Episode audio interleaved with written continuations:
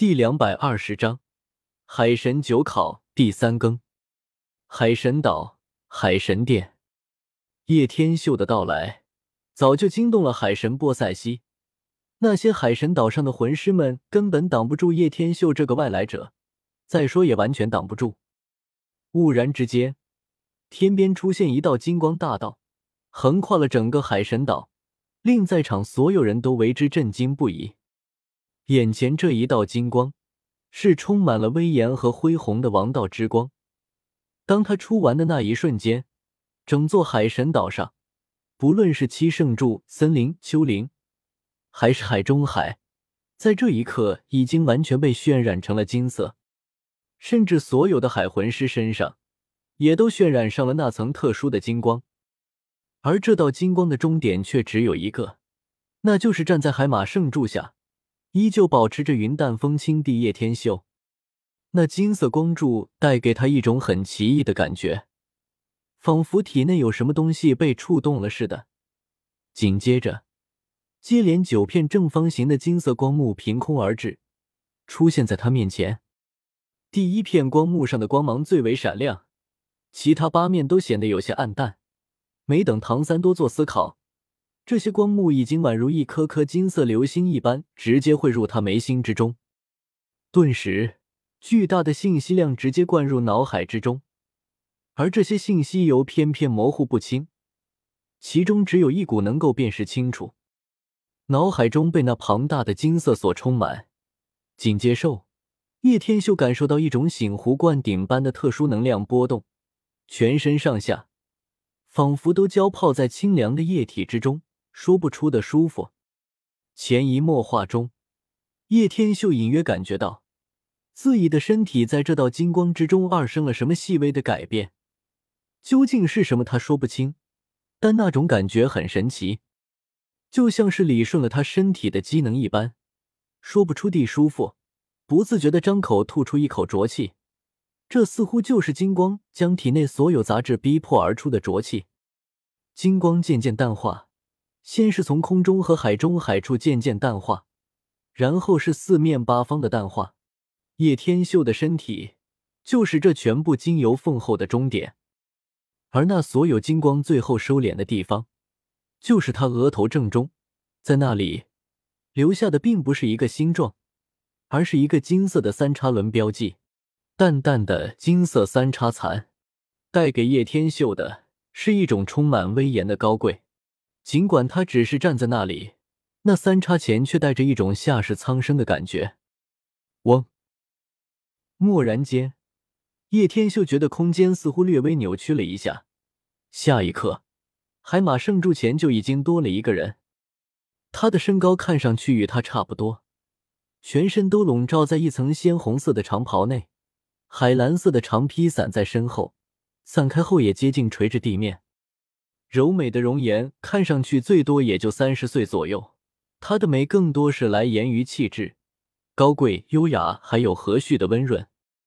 在她右手之中握着一柄长达米的权杖，权杖是金色的，就像周才天祭出的那种金，通体雕刻着纹，杖处是宛如长矛一般的菱形凸起，那长矛尖端下方五寸处。相逊着一颗菱形的金色宝石，最令人惊讶的还是他那双眼睛，澄澈的蓝眸比大海更加深邃，其中慈和的沧桑却仿佛经历了恒古岁月。这双眼眸，又岂是三十岁的女所能拥有的呢？年轻人，我等待了一百多年，终于在行将朽木之年见到了你，可以告诉我你的来历吗？近距离的聆听着他的声音。叶天秀立刻感觉到自己的心跳骤然加速，那当然不是因为她的美丽，而是因为她那声音之中充满了来源处、灵魂深处的触动。在下叶天秀，与唐晨乃是生死之交。别看我这么年轻，其实我已经有一百有余。叶天秀为了拉近与波塞西的距离，当然是这么说才好。唐晨的生死之交，没想到我等的人。却是唐晨的生死之交。波塞西眼波流转，神采奕奕，似乎在回忆着以往的种种。波塞西很快就回过神来，双眼注视着叶天秀。叶天秀，你看着我。叶天秀注视向波塞西地眼眸，目光澄澈，没有丝毫退缩。